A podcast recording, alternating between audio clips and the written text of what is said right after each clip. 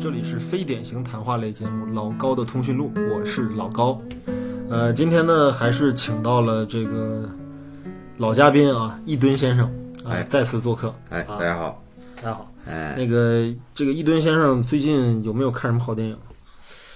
最近看的呃有啊有啊比如呢？啊，比如说我看了一个对吧卡赞的老片儿《怒河》，哎，哦，怒河有没有其他译法？呃，大家可以百度嘛啊，可以百度 Wild River 啊行，那有机会可以，我们之前聊过一次那个卡赞的《天涯何处觅知音》。哎然，后这次其实我们考虑以后可能会开一个伊利亚卡赞的专题啊，哎，考虑只是考虑啊，对对对，哎不一定啊。对对对对，我们老是放这种烟烟雾 弹。嗯啊，今天找那个一吨先生来吧，其实是我提的这个题目，就是今天我特别啊，在去年十二月份的时候、嗯看到了科恩兄弟嗯他们的新作，嗯名字很长，嗯，叫《巴斯特斯克鲁格斯的歌谣》哎，呃，这个电影。嗯他这个电影很有意思，他是头一次好像是这个科恩兄弟他们和这个流媒体巨头 Netflix 合作，嗯就是网飞啊跟他们合作。就这个电影好像是，然后你如果是 Netflix 的会员的话，你可以直接就是点击观看这个在线观看这部电影。嗯然后这个电影呢长一百三十二分钟，啊两个多小时，嗯是由呢六个短故事嗯合集成为的一部电影。嗯，也就是六个故事之间啊，彼此没有联系，对是，六个独立的篇章，而且这六个故事呢有长有短，嗯短一点的，你比如前两个嗯只有十五分钟，嗯长一点的，你比如第五个，对嗯吧？惊慌失措的女孩，嗯，对吧？有四十分钟，那啊四十分钟的啊，四十分钟的，然后呢就是这么一个六个短片集。然后这个科恩好像头一次做这种拼盘电影啊，之前我们看过很多拼盘电影，比如说我们中国就有很多，嗯比如说什么爱，对吧？爱情麻辣烫这种拼盘式的这种电影，嗯啊当然那那种拼盘跟这种拼盘还不一样啊，嗯就是那种拼盘可能是六个独立的故事，到最后可能合成一部电影，然后是一 个完整的一个一个一个一个一个故事线，可能到最后这些主要的人物还会穿插在一起啊。嗯但是这个。这个这个斯克鲁格斯的歌谣《巴斯特歌谣》这个片子是基本是六个独立成章的小故事，嗯然后他用了一种形式，嗯这个形式就是做了一本，哎，书卷嗯啊，嗯，然后低打俗小开说，打开一页哎是一章，呃哎一章叫什么？我讲一下，正片开始播放，嗯然后这一章合上，这个故事讲完，然嗯后大家以为有人问说这个巴斯特斯克鲁格斯这本书在哪儿买？嗯跟大家说，这世界上根本就没有这本书嗯啊，这是一本虚构的小说集。嗯这里面的其中五个故事都来自于科恩兄弟他们的原创，就仍然是兄弟两个人联合编剧，嗯哎，原创。嗯，但是有一个故事是有原著的，就是第四个故事《黄金谷》，啊，就是由著名民谣歌手汤姆·威茨领衔担当的第四个故事，就老爷子挖金子那个故事。那个个演员那个老爷子汤姆威斯演的，汤姆·威茨，对。啊然后那个这六个这个这第四个故事呢，是根据著名的美国边塞文学家杰克·伦敦的短篇小说叫《黄金谷》改编的。嗯，这个小说我简单翻了一下，嗯，几乎跟这个电影里面呈现出来的样子几乎别无二致，啊，就几乎是一模一样翻拍。嗯然后，但是呢，科恩呢没有在这个片头和片尾字幕当中任何时候写到他们这个小说嗯是根据就这一章嗯写了杰克·伦敦的名字，嗯我不知道是为什么。后来查了一下，杰克·伦敦先生于一九一六年就已经去世了，看来他的版权已经不需要购买了。对，啊，嗯所以说就是没有打杰克·伦敦的名字，但这个这篇小说是杰克·伦敦的作品。对啊，所以说那个巴斯特歌谣这个这个这个这个片子啊也入选了，今年是二零一九年，嗯，奥斯卡奖的最佳改编剧本奖，嗯它没有成为原创剧本，它入围的是改编剧本，嗯可能仅仅仅是因为这个杰克·伦敦的一篇故事，就把它把它划入到了改编剧本的范畴嗯啊。然后呢，我看完这片子是。呃，兴奋的不得了嗯啊！直接在豆瓣上一甩手就打了五星。然后看完了之后，我不知道你的感受是什么样的我啊？当时觉得很牛了你很喜欢吧？啊，那肯定，对吧？因为我们已经很久没有聊西部片了，对吧？这对次对还想再聊一个西部片嗯啊，但是也是一部非典型西部片嗯啊。这个片子已经其实仅仅我觉得是用了西部片的一个形式和一些元素而已。嗯他已经探讨的东西已经不是仅仅局限于现实中的西部故事，或者是西部拓荒史这点事儿了。哎，他已经讲了很多终极问题啊。嗯这六个故事呢，反正因为时间关系吧，就是我就不挨个讲了哈。嗯如果没看过这片子的朋友呢，建议你先看，再听我们节目，嗯嗯，然后直接就开门见山。我想问问一吨先生，这六个故事当中，你最喜欢哪一个？你最不喜欢哪一个？或者说，你怎么看待这六个故事的排序啊？呃，我觉得最好的故事肯定是第第五个嘛，就那个就是惊慌失措的女孩儿是吗？对嗯，你要真让我说我自己最喜欢的话，我其实最喜欢第一个，就是第一个就叫对巴斯特斯克鲁克斯对对歌谣啊，对对对啊，对，他他第一个因为是第一个，最符合你的恶趣味是吧？对他啊脑洞开的太大了哦啊！啊，就就我另一方，我觉得第三个也也也非常好，都都非常好，最后一个很好，第二个也很好啊，啊！你说这里边让我觉得，你这样所以说我现在就让你挑最好的那个，呃，我觉得我觉得最好那个，如果说这个这个，我只能说我自己最喜欢是第一个，最喜欢第一个。对，啊，行，这知道了。然后那个，然后再排一个第二，第二第的四话，呃，第六个，第五个，第第第二的话第五个吧，第五个是吧？嗯好，那就是半斤先生其实最喜欢第一个，嗯，然后最觉得第二是第五个，对吧？我最喜欢第第三我个是一吨，啊， 对，那就我我以为你你啊，那就是一吨先生最喜欢的是第一个，嗯然后紧接着是第五个。嗯，好，然后你排到最后一个的是哪个？第四个黄金谷。如果非要排一下的话，呃。啊，可应该可能是吧，可嗯能是吧。啊我我我我排一下我的啊，嗯我第一是第三个，嗯就是这个啊啊啊这个这个这个嗯，连姆尼森演那个连姆尼森这个、嗯啊，然后呢第四个啊、第五个可以排到第二个，惊慌失措女孩我排到第二个，嗯然后我最不喜欢的是第一个，嗯嗯对啊，这是我的排序。先说一下你这个第一个和第四个，你为什么喜欢这两个？我们一个一个介绍啊嗯，因为第一个他就是嗨嘛，玩的好嘛，啊，对，我所以我就最不喜欢第一个嘛，我不喜哦欢特别嗨的嘛嗯对啊，这就是趣味的一个问题嘛。对啊，你你觉得第一个就是就是所有的就特别好玩儿是吗？对啊，因为西部片，他他你看他第一个他他整个片子的名字就是第一个的那个名字嘛。啊，对，因为这个东西吧，其实科恩也玩了一个小花小花样儿，就是说他如果要是真的以这个这个这个这个民谣，嗯或者说所谓的民间故事集的这样的一个形式嗯推出他这部电影，我说如果啊，嗯就是这当然这个小说不存在。但如果真有这么一本书的话，那么很有可能啊，欧美有很多这种民间故事集，它都会用其中的某一篇故事，甚至就是第一个故事作为这个小说集的片头。嗯所以说，那么巴斯特歌谣这个显然是这第一个故事就是定场嘛，定场篇嘛，就嗯，确立了一种风格嘛。对啊，因为西部片嘛，对吧？大家印象中对吧？牛仔决斗，啊，对吧？谁对枪谁谁枪开得快，谁就牛逼，你这这些元素都有啊。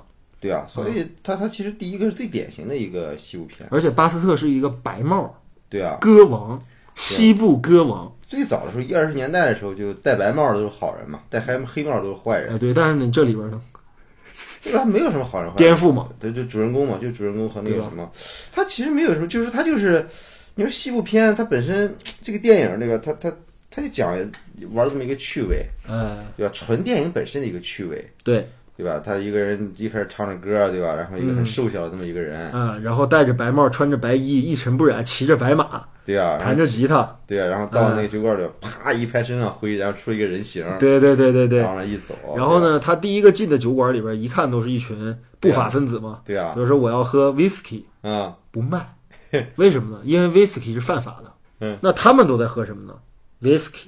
他们为什么可以喝 whisky？因为他们是不法之徒。 我说啊，不要被我的白帽白衣所骗，我也是一名不法之徒，对 吧？说那你证明给我看，当当当把一屋人全打死了，对啊，对吧？对啊，纯恶搞嘛，对啊啊。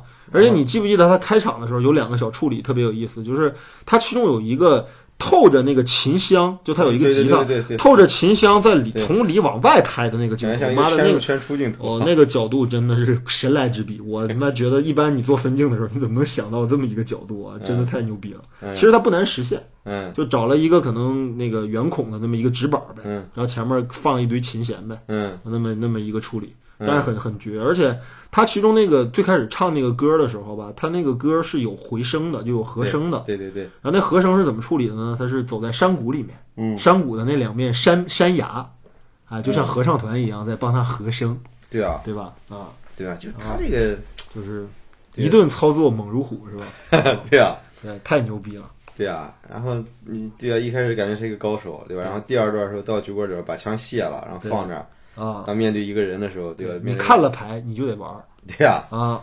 然后这时候他怎么办？就这时候我觉得所有人都想不到这部呃，我我没想到，对啊我是完全没想到的。对啊，我谁觉得能他一般情况下，他是不是会在一个比较奇怪的地方藏把枪，比如什么帽子里啊，嗯或者说是什么什么，甚至更猥琐的地方，对吧？嗯，他没有，他真的把枪全交了。对啊哎，那你看你怎么打死这个人，对啊对吧？对啊，而且就是他，你像他建立的这些所有规则啊，嗯都毫无意义，对吧？嗯你比如说穿白衣白帽的就是好人，这个不是，对吧？嗯然后你进到一个酒馆里面，所有的人都说你必须得把枪放在门口，嗯哎，就他妈就这人就不放，嗯对吧？就他对面的这个大汉就不放，嗯，那你说这所有的规则都无效，嗯那你说怎么干死他？对啊，所以说片子里边真是一顿操作猛如虎啊， 对吧？对，他他他他最后对吧？然后啊后然后到最后那个他这个他打死那个壮汉叫 Joe，老 Joe，呃，Joe 的弟弟来了，对吧哇，你把我哥打死了，对吧？我要找你报仇，对吧？决斗嗯 啊，对结结果结果啊对啊，他五发子弹啊。对吧呃打成了啊机器猫啊，对 吧？哎，然后最发最后一颗子弹啊，拿着镜子，对啊，这这这这里边就这个这些这些这些这些操作玩的实在是。呃你就是你，咱们现在看这个武侠电影是吧？啊这么多打法打来打去了，对吧？你发现哎，周星驰他拍个功夫啊，他他他里边这些这些这些各种玩法就很牛逼哈，就把以前那东西突然拿过来，哎我呃操一炒，解解构武侠片或者解构西部片嘛，对啊，他这对啊就是从视觉上到动作设计上全全解构嘛，对啊彻底解构嘛。对然啊后结果就是干掉了这个老教的这个弟弟之后呢，这个来了一个黑衣黑帽黑马的男人，对啊对啊完全是在这啊，这染染把他染了一遍 啊，对啊这哥们儿来了，对 吧？啊又要找他决斗啊，对啊没完了这事儿啊。啊！本来以为很轻松的，结果嗯他要不要数秒数，刚话音刚落，对方枪响了，然后这么一看，然后摆出了一个很销魂 的 pose，、对啊哎脚还翘着啊， 对啊，哥们儿一看什么情况，然嗯后再一看，我操，把帽子一摘，哎，帽子上有个弹孔，然后啊，对吧？然后你看这时候依然很有范儿，拿出镜子照了照，哎，我脑袋上有个弹孔，完了，完了，叭，死对了，。然后我早知道会有这么一天， 对啊，啊然后接着黑衣人，对吧？也开始唱了起来， 就骑着马走了过来，而且还教育他，哎说对啊哎，buddy 啊，这啊世界上还有更快的枪啊啊对啊 对对对，对啊啊，不要太自信啊，啊，人生啊，不要太狂啊，对吧？哎，所以。 那你看他，他他就是多么高的智商，是吧？你觉得就是这样这种故事吧，就是它没有我们所谓的那种意义啊，就它它就是消解意义的一种思路，就跟跟科恩之前的很多电影也很像。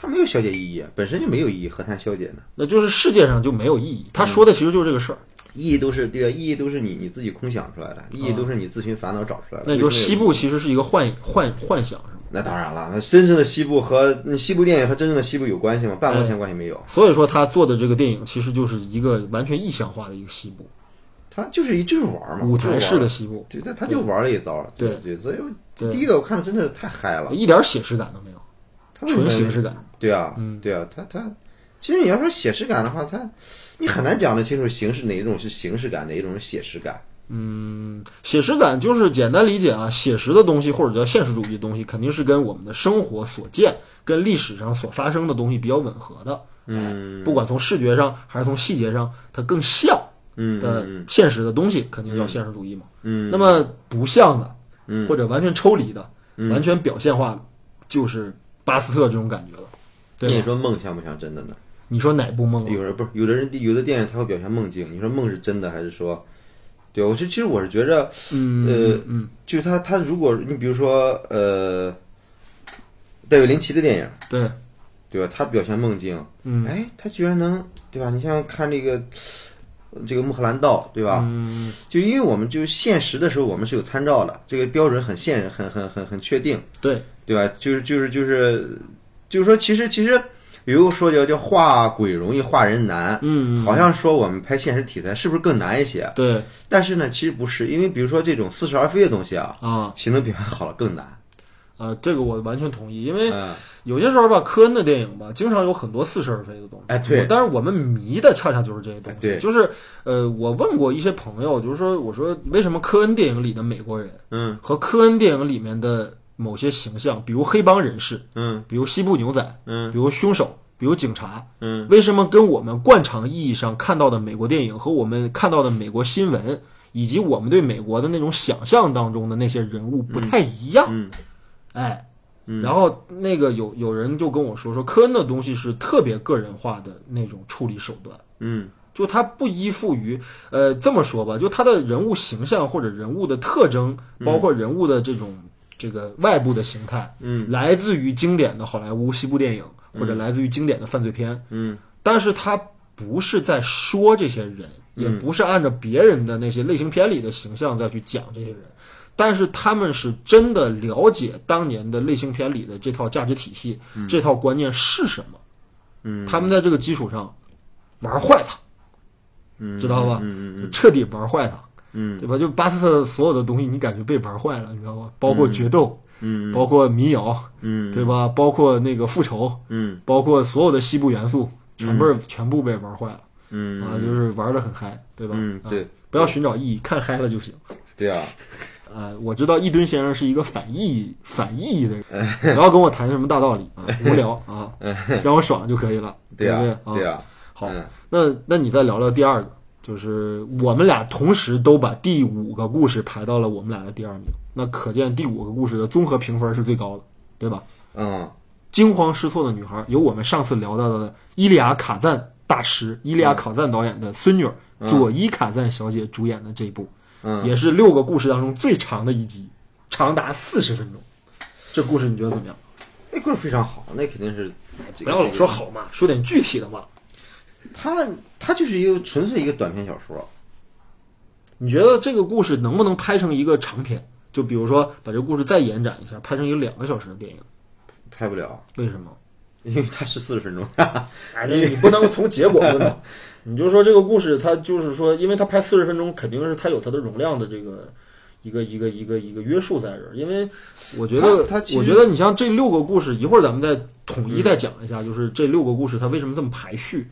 哎，他这个短篇小说吧，他很多时候他会给你留有余味，对，对吧？他他你看他他他那个故事，他讲的是，对吧？这个这个女的在在一路上的过行进的过程中，嗯，对吧？她她本来想去那个地方和和和她哥哥想想把这个妹妹嫁给权贵，然后从此也对吧？不是权贵吧，反正就是号称是一个大款，对啊，哎对吧？然后在那个呃，应该是俄勒冈州还是俄亥俄俄勒呃，我印象中俄勒冈州，就路上说他哥哎很快就死了，对吧？对死了之后，这女的变成了一个无依无靠的人。对然后呢，那这女的家的佣人呢，她哥雇了佣人，还老盘剥这女的。对，这这个佣人叫 Matt。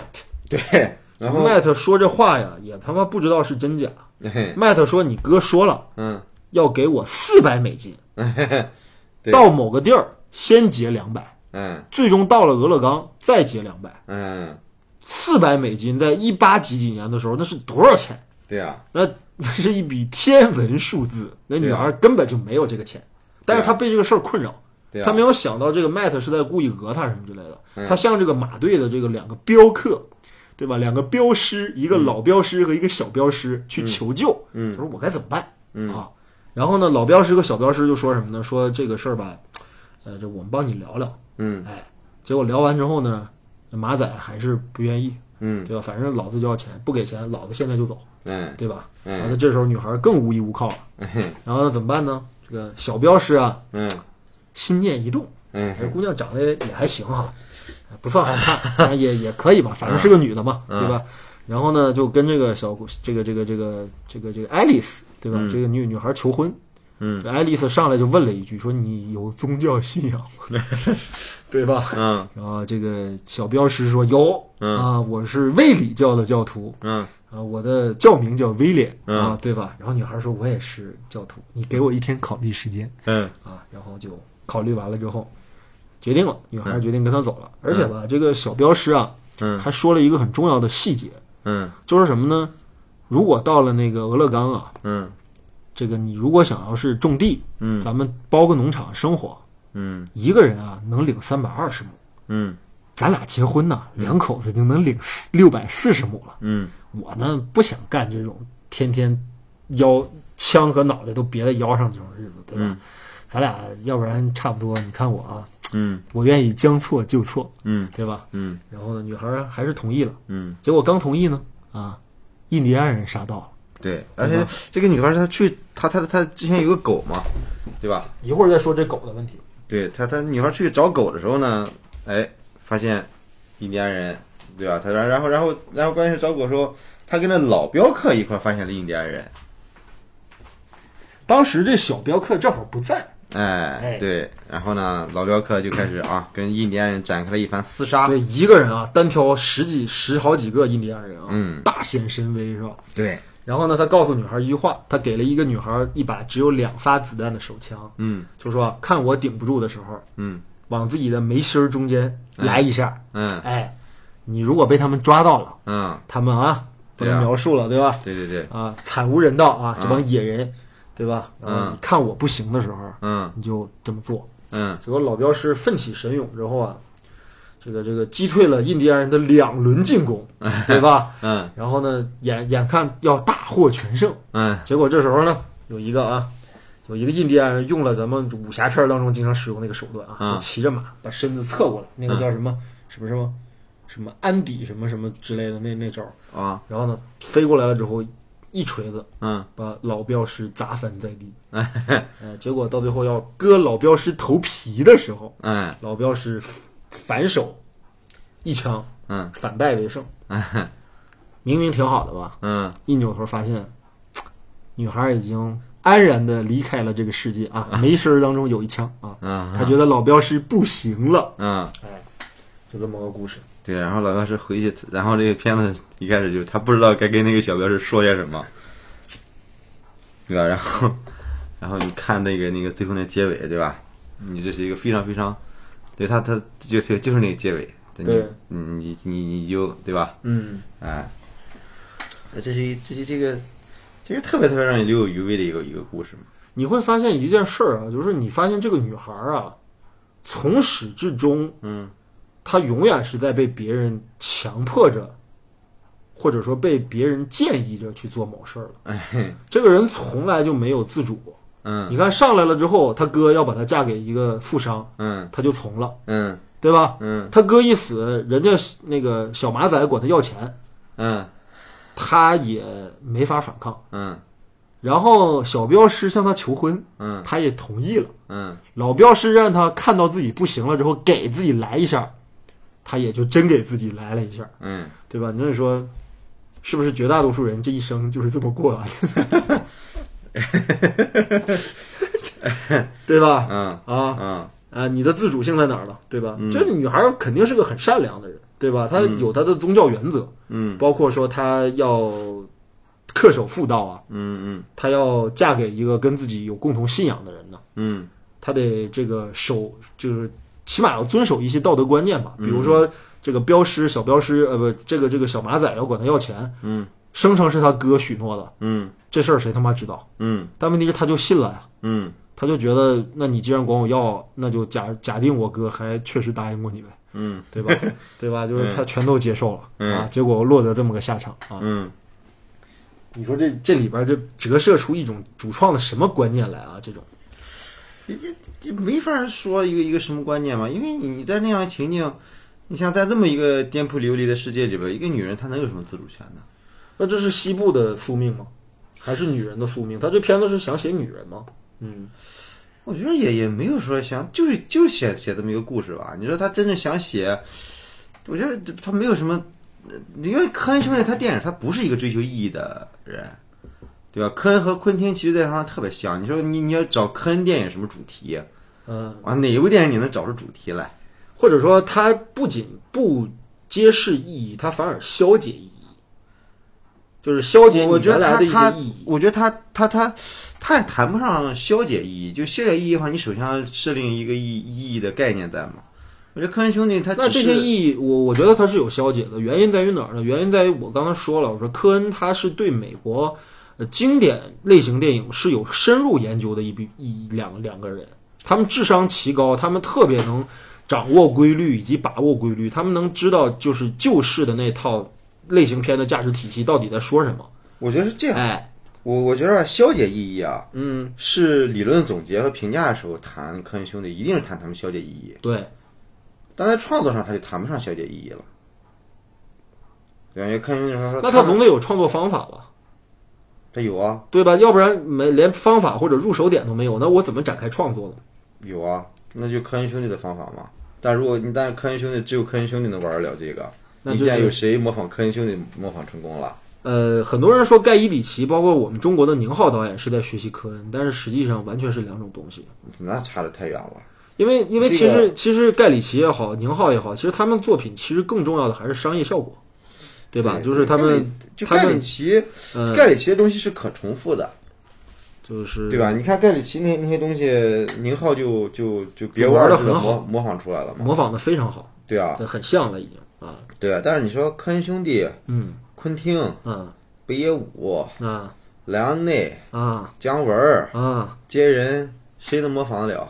当然，姜文儿，咱们中国导演里边有模仿姜文儿的啊咱就谁啊不不提了，咱就不提了，因为你提的话，你你你肯定要要要要提拔高一个，贬低另外一个了嘛。对对对对对对你对，这个就在所难免，咱咱就咱就咱我就们，就不要谈国产电影，对对对啊对对啊但是但是我我只能说，咱们看到结果来说，我是觉着模仿的挺失败的。嗯，你比如说，对吧？姜文儿姜文儿的风格我们都知道，尤其是《鬼子来了》里边那种叫子弹飞一的惊一乍的感觉，啊对那种对话人物那那种状态是吧？嗯对就那对嗯那个嗨感。当然也有说姜文是模仿的库斯图里卡，啊对，就这个，呃我是觉得这这我是觉得，呃，你你很难这样讲，因因因为库斯图里卡也是天才，你要能模仿了天才，那也就够可以了。我觉得吧，就是说谈到模仿不模仿啊，有些时候也只能仅仅从一些电影的表现手法上对啊，来做一些区别，对嗯或啊哎者做一些界定。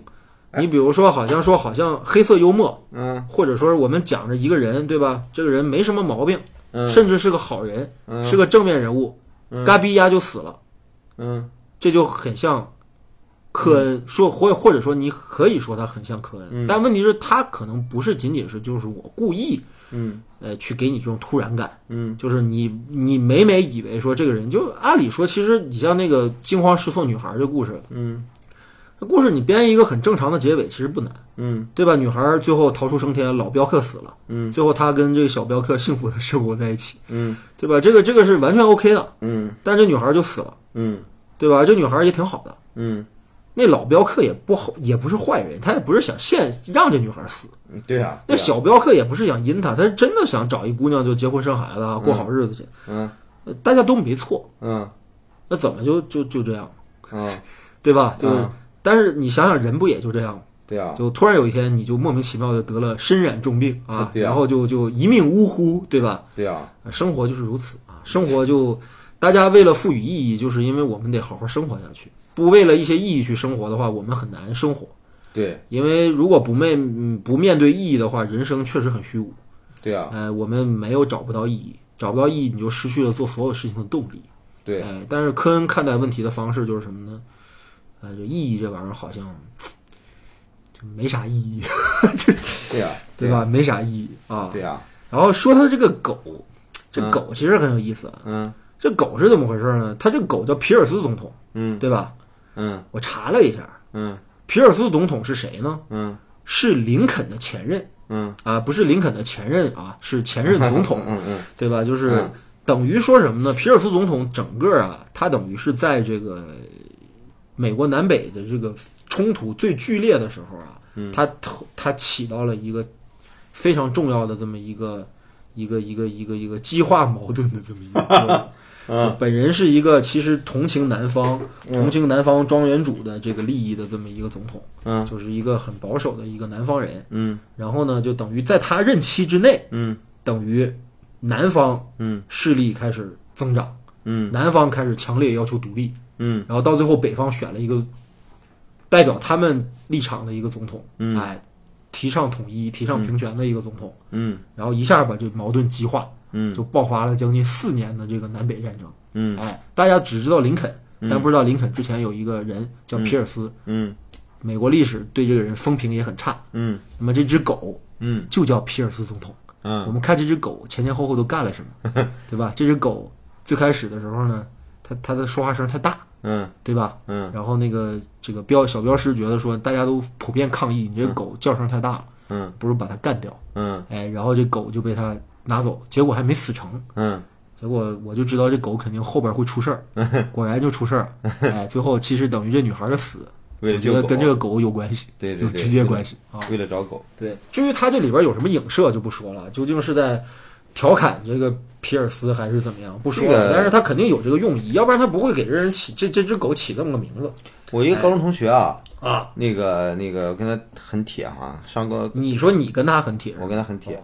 高考之后呢，我去他家住啊，他家他他呢是我们那儿一个村儿的啊，那个村儿呢相当于是我们那儿的，相当于我们那个地方的华西村嗯，啊，特别富有。有钱，对，然后然后正好他他他他姥爷呢养了一只狗，这个狗的名字呢叫布什，布什。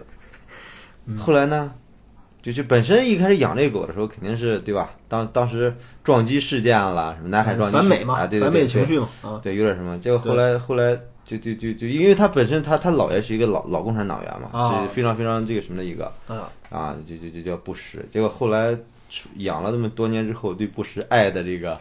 爱不释手。 那肯定啊，那这个感情是吧？这这这这个人是很复杂的哈，对，对吧？所以说对，就你看言外之意就不识，还不如一条狗。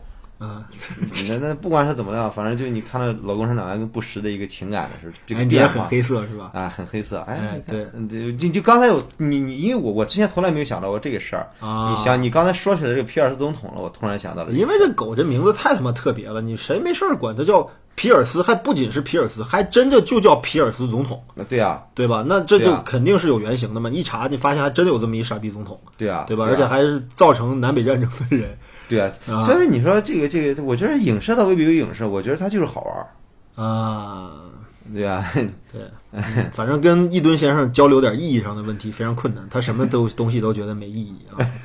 对，不嗯过不过这个故事确实是就是他讲了，其实人生的这种偶然性啊，对我我我我是觉得你要说意义呢，我只是很多事情我觉得它有用，但它不一定有，就是说你要说意义是一个很很很虚无缥缈的东西，但很多事儿有用。你比如说我们电影里边儿，这个电影的主题，很多主流好莱坞电影的主题嗯，价值观是吧？价值观去了美国梦，对，对吧？美国人赋予这个这个自由民主，你比如说像《十二怒汉》对吧？这个公平法治的这个概念，对我们啊要这坚决种捍理卫这想个东西，对对对对这个理念，对，我觉得这个东西是有用。嗯，但是你要说它本身有什么意义、啊？我觉得你你你你往往往前二百年的时候，民主概念有意义吗？往后三百年，当社会制度再有一个新的变化的时候，你这个东西还有意义吗？我觉得这个意义是一个是一个是一个，你要是放在一个这个广长远的一个人类历史长河里边看的话，这东西太太小了，太太什么了？你那有有人对这个第第五个故事啊，就有一种分析方方式，说这是一个男权社会在迫害一名女性的故事。就这里边讲了三个男人，一个老镖师，一个小镖师，外加一个哥哥，这仨人合力把把还有一条狗啊，合力把这女孩给弄死了。他们觉得这故事讲的是这个，那啊那他他这样认为，我们就那那那他就这样认为呗， 对吧？那那你有这样认为，你有一番解读，觉得自己解读的时候，我觉得挺好的，对吧？嗯就每个人都有自己的解读嘛。但是但是你跟他去争这事儿就没有意义了。啊，我我觉得就是嗯，从科恩以往的创作来说的吧，嗯他们不会针对某一个特别具体的问题，对啊，展开特别激烈的控诉或者表现，对啊，就是说，我就一定非得是嗯通过这个故事，或者通过这种表达，非得要说一个特具体的事儿，嗯这是科恩高级的地方，嗯，也是他一直以来，我觉得就是因为科恩电影，其实我们觉得就他们跟那些就是那种更艺术化的导演，或者说诗电影的这种导演比起来，科恩还是很商业的。嗯，科恩电影里有大量的类型片元素吧，嗯有大量的好看的好玩的好笑的东西吧，嗯对吧？这个东西我觉得也不是说他们故意为了商业而妥协，我觉得他们可以拍得很抽象，而且很无聊，甚至很很不可琢磨或者很不可理解吧。这个故事拍的，对，这就是他啊们的趣味所在。但是他们就是觉得有些东西很好玩儿，对啊，对吧？有很多人也觉得巴斯特这个这这个六个六个故事这这片子没意思，觉得它太肤浅，也有人这么认为。嗯，但我不觉得他们就是你过于拔高了科恩他们的这个意义吧，或者过于如果他认为肤浅的话，那我不知道他认为什么叫深刻哎。啊，他们可能会觉得科恩之前的老无所依啊，或者是巴顿芬克啊，可能比嗯这个要深刻。哎，但是我完全不这么认为。嗯嗯我觉得，我觉得就是巴斯特这个典型的属于作者个人趣味已经强大到足以把一部电影制作的非常好看的这么一个状态。因为，因为科恩之前他们的这个个人爱好你也知道嘛，就那这点事儿嘛，嗯西部对嗯吧？嗯呃，警匪嗯对吧？黑色电影对吧？还有民谣对吧？funk 嗯对吧？还有这个就是他嗯每每个电影都得让让人唱一段，或者得写一段特好听的音乐，嗯对吧？就是这种南部风情的这种东西，他们就嗨这东西。嗯嗨就要用，嗯啊嗨就就往里边狂加，嗯对吧？然后你会觉得，哎，这形成了一种特别整整体的一个美学美学系统。嗯就是你你虽然说第一个故事的巴斯特已经飞到那个程度了，嗯然后这个惊慌失措女孩啊，嗯更更写意一点啊，不更现实一点，嗯对吧？但是实际上它放在一起，它不觉得很冲突，嗯你还觉得它把这拼成一电影也也是 OK 的，嗯对吧？嗯哎嗯嗯，OK，那这个故事就说到这儿。嗯然后我你说说，我说说我最喜欢的那个故事，嗯就是第三个故事。嗯第三个故事，连姆·尼森主演，嗯还有一个小伙子。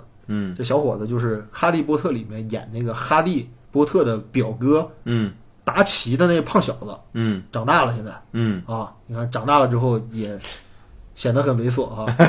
对，哎，然后啊这个故事你觉得怎么样？很好，非常好，啊，也每个都很非常好。那肯定啊，啊，那肯定啊。你你最嗨这个这个故事是什么？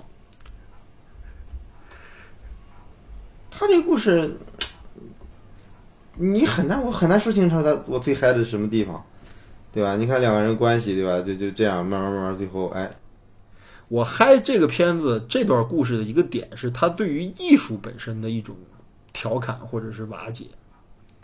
嗯你看啊，这个这个这个这个这个连姆尼森大叔啊，驾着一辆香车，对吧？嗯因为我们在西部片当中经常看到这种就是走街串巷的，相当于西部的江湖艺人，嗯对吧？他们经常会抓一些动物，嗯或者找一些畸形人，嗯对吧？比如连体婴，嗯比如说什么他妈心脏长在外边了，嗯或者侏儒，嗯或者是三条腿的人，或者怎么样，就是就是变戏法儿嗯给大家表演，嗯收钱，嗯对吧？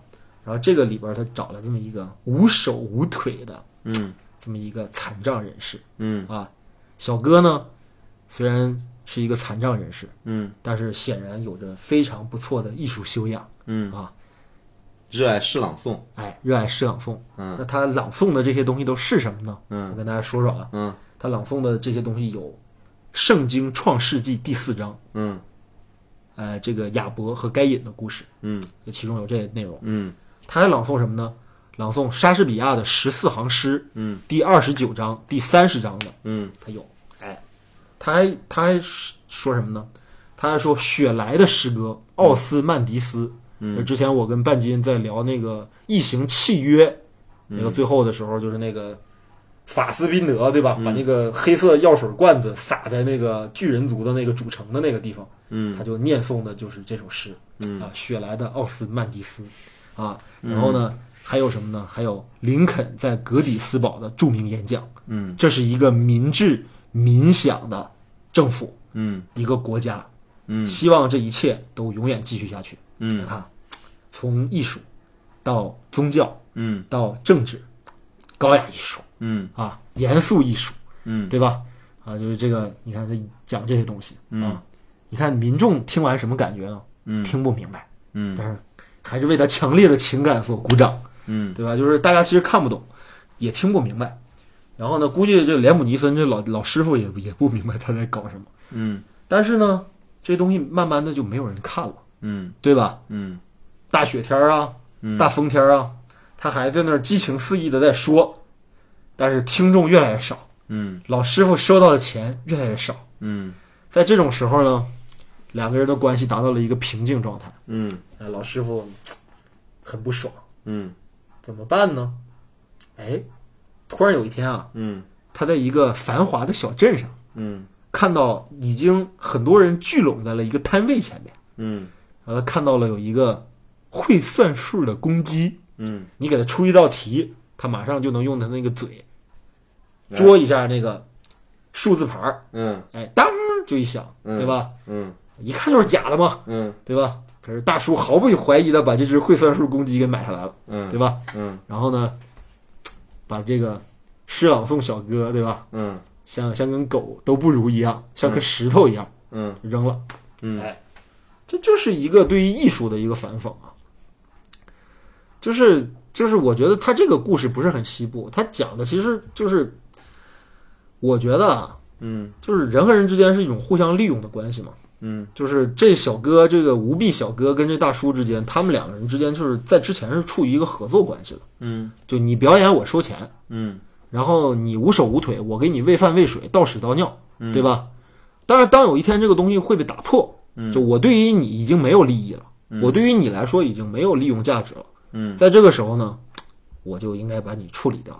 哎，这是很现实的人类社会嘛，嗯对吧？但是我是觉得这个故事好玩，就好玩在我说那个点，就它反讽的其实有艺术的东西，就是这一个满口经典啊，满嘴经典、满嘴高雅艺术的一个人，到最后啊，敌不过一只会算数、会杂耍的一只公鸡，对吧？没有人家卖钱，所以说被牺牲掉了啊。艺术的宿命也是这样啊，这是我的感受。那他哎一应该吨先生是觉得呢？他一开始讲那个那个讲的是圣经故事里边是，他他他一开始朗诵是讲的第一段故事是是不是就是圣经里边亚不不伯不，他该隐他是吧第最开始他，因为他就是我我刚才所说的，他他就朗诵这些段落啊，嗯它就是混剪嘛，就到最后有几段就混混剪在一起，但是嗯基本都出自于这几段。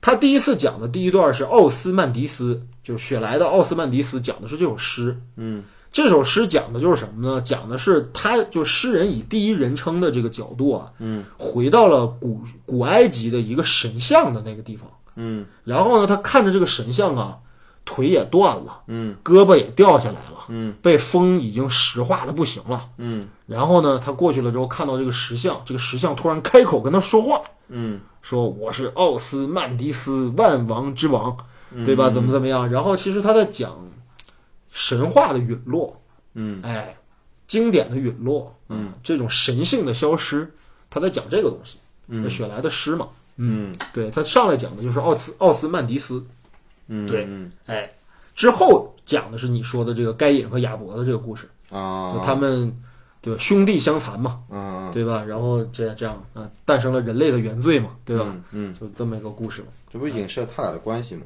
对吧？啊，也也可以这么理解嘛，对对吧吧嗯？然后我甚至觉得奥斯曼迪斯也在影射某某种东西嘛，而且那个小哥的表演很很到位啊。嗯，他在讲奥斯曼迪斯的时候，有一段是那样的，他说这个石像啊，看了一下自己的双腿，嗯说你看我的那个对吧？曾经挺拔的身躯啊，现在已经断臂残垣，嗯对吧？一看自己没有腿，嗯他特意做了一个往下看的一个镜头，嗯我觉得这都是很细节的表现。嗯就你想想你，你拍一个无腿无手的人在那诗朗诵，他这玩意儿能拍出什么花来？你想想。嗯但是你看他这个这个形象跟他的内容其实是紧密相连的，嗯它不是一个随随便便设计的东西，包括他讲的这些诗，嗯对吧？都是有一种就是感慨的一个东西吧，就是表现的东西是一个呃经典陨落、人性陨落，哎，一个时代陨落的这么一些命题，然后让这个小哥用诗朗诵的方式表现出来。当然，如果你不去研究它，那他你也不知道他在说什么，对吧？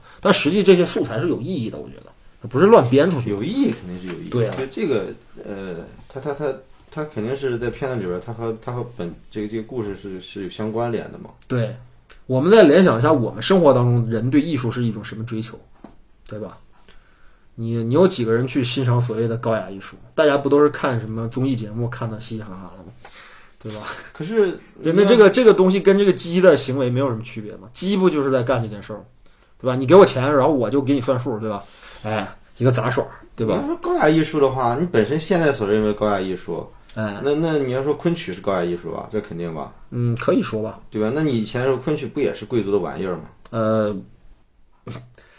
这么说吧，嗯就是说，呃，我们在讲一种什么东西的失落感呢？嗯这种失落感，所谓就是所谓的高下之之之别，嗯或者就是我们说小哥朗诵的诗歌，嗯这玩意儿总比一只鸡去啄啄这个这个这个号码牌儿这个事儿高级吧，对吧？我们可以这么去描述它。呃，所所以说所以说哎我不是在说我们实际生活当中哪哪些东西属于高级，哪些东西属于低级，但是你就是说一些纯娱乐功功能的、纯感嗯官刺激的东西，对吧？你小哥说的这些诗朗诵，大家看不懂的，我听不明白的，什么林肯格里斯堡演讲，跟我他妈有什么关系啊？就听不懂嘛？所以说你认为科恩兄弟在这故事里边，他是站在谁的立场上在讲呢？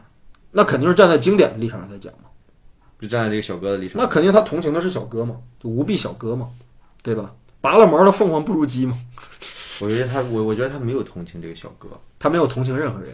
对他只是站在那边讲这事儿，讲这小哥一开始很卖力的朗诵，后来被淹死了。嗯，他那你觉得他是一个很直接的、很客观的在讲人人和人之间关系的一个片子，是吧？对，就一个故事。对，嗯我是觉得他站的比你想象的更更靠外。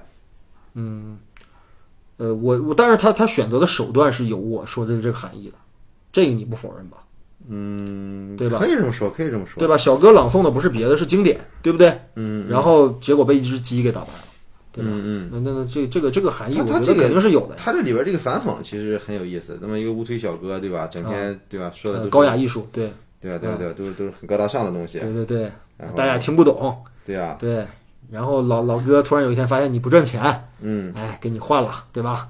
对啊，但是你说它核心讲的不是这么一个事儿，讲的就是人和人之间的利益关系的一个事儿，对吧？对啊，嗯，对啊，嗯，你其实那个就这个这个，你看这个故事它高级在哪儿啊？嗯连姆尼森和小哥之间啊，嗯一句对白都没有，嗯，对啊，对吧？对啊，但是你看所有的细枝末节，所有的两个人的情绪表达，在两个人的一颦一笑、一一个眼神儿当中就淋漓尽致了。对，小哥最开始其实你看他对连姆尼森的那种感情是，对吧？就是你看我，对吧？就是我很感激你的，嗯就是我我表现的也很好嘛，对不对？咱们俩这相依为命嘛，对吧？嗯有点这个咪咪流浪记的感觉嘛，对吧？对吧？我卖艺，你你收钱，对不对？嗯合作愉快啊！嗯你是我爹也好啊，你是我哥也好啊，还是我把你当一个什么人也好，他们是一个非常亲密的关系。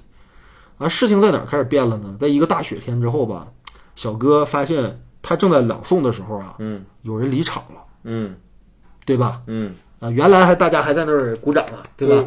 突然有人离场了，嗯大叔大叔的钱也没收几个，嗯这时候小哥有点慌，嗯有那么一个镜头我印象特别深，就他突然看到有人离场了之后，眼神飘了一下，嗯又不敢念了，嗯紧接着又情绪饱满的又开始啊，我乃万王之王什么，嗯对吧？又开始了，嗯对吧？在那一瞬间，两个人的情这个情况变了，嗯啊，而且大叔有一段就最开始不是给他喂饭嘛，嗯后来就明显显得非常没有耐心，嗯到最后，最后更悲惨的是什么？嗯他给那个鸡呀、嗯扛来了一大袋子饲料，嗯，记得吗？我记得，已经只喂鸡不喂人了。嗯哎，对，嗯然后小哥那个眼神，你看，哎呦目光含泪呀、嗯对吧？把我的委屈的泪水啊，哎呀，太惨了！那一那一瞬 间，这都没有台词，一句台词都没有。嗯哎，然后大叔带他去嫖妓，嗯对吧？人家妓女都说了，哎，要不然让他也爽一下什么的，嗯不用。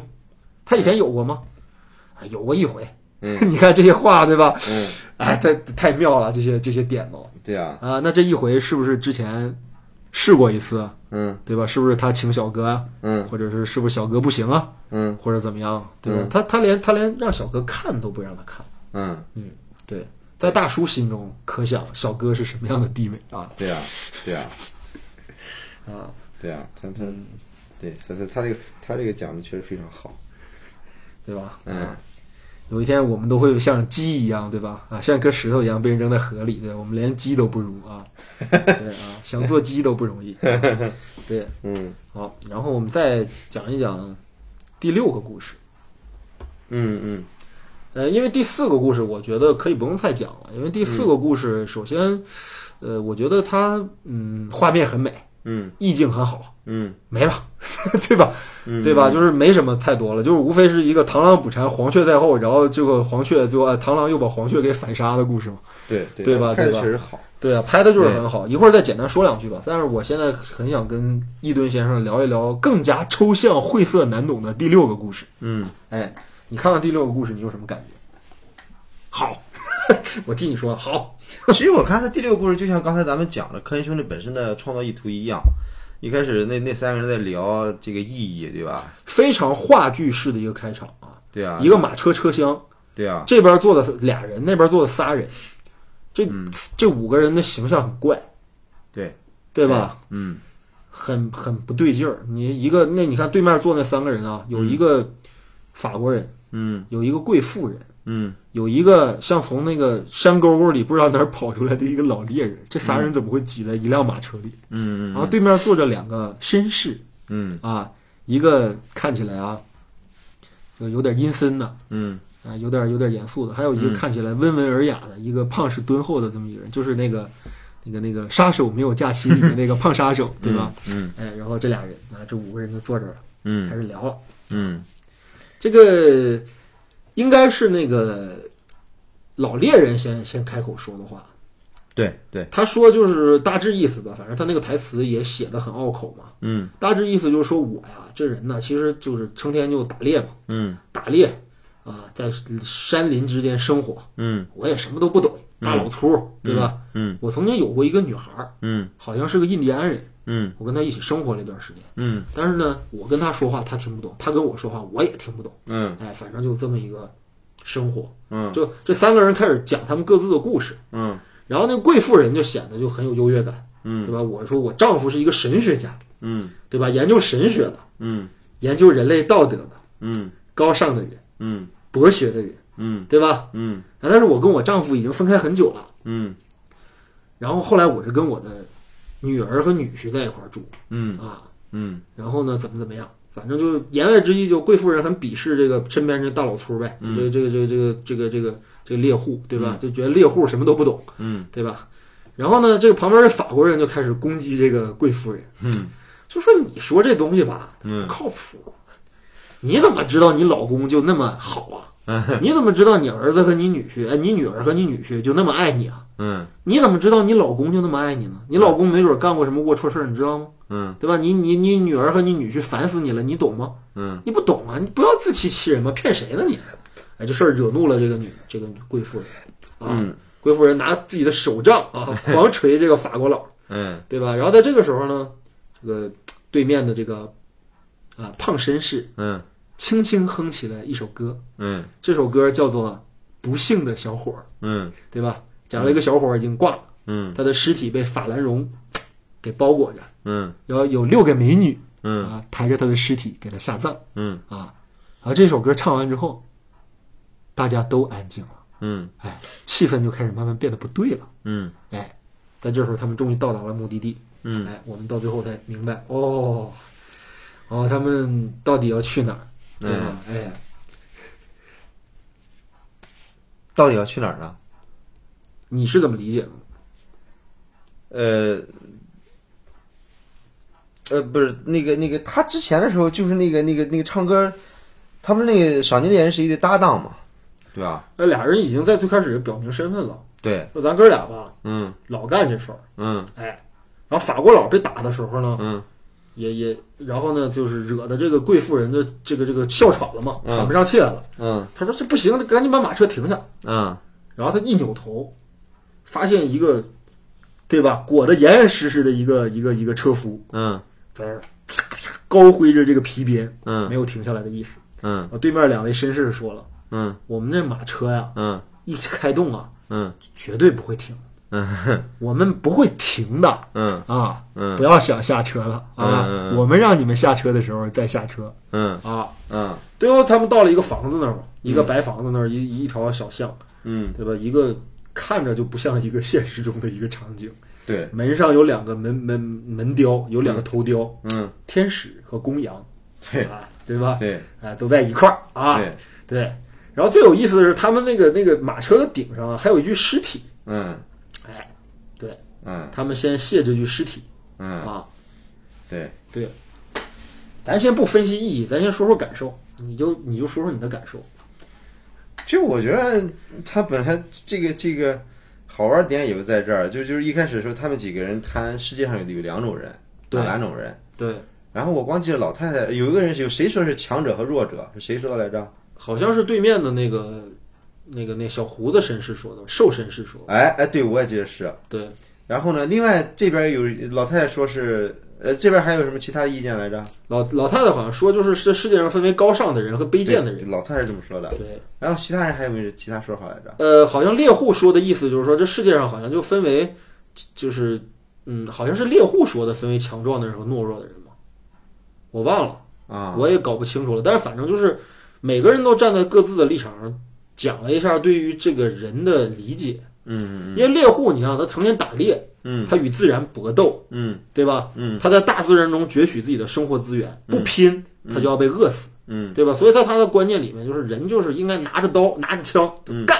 就是干，对吧？嗯与自与天斗，与人斗，对吧？就是这么个人，嗯对吧？然后那贵夫人很显然明显觉得他粗鄙嘛，嗯，就是这世界上有高尚的人和低贱的人，你他妈明显就是那低贱的人嘛，对啊对，吧？你这大老粗嘛，什么都不懂嘛，对啊吧？就会杀杀杀嘛，对啊吧？哎，你看我，对吧？对我啊们。家里面啊，对然吧？后他对啊，他我记得他抱着圣经，是一个虔诚的基督徒。嗯，她拿的那本应该是圣经哈，对啊，因然为后她也说了，她老公是一个神学家哦，对啊，对，然后、然后这个这个跟前那个法国，就是其实这片里边最让人讨厌的是这个老太太，对吧？呃，明显她是一个精英分子嘛。对啊，啊、一个精英，你看他穿那个样子，对啊说话那个神态，对啊，对吧？他嫌这个猎户脏，对啊，嫌那个法国人那个这个这个没有这个没有没有价值，没有道德感。没有道德感，嗯，啊，对，啊，所以那又能怎么样呢？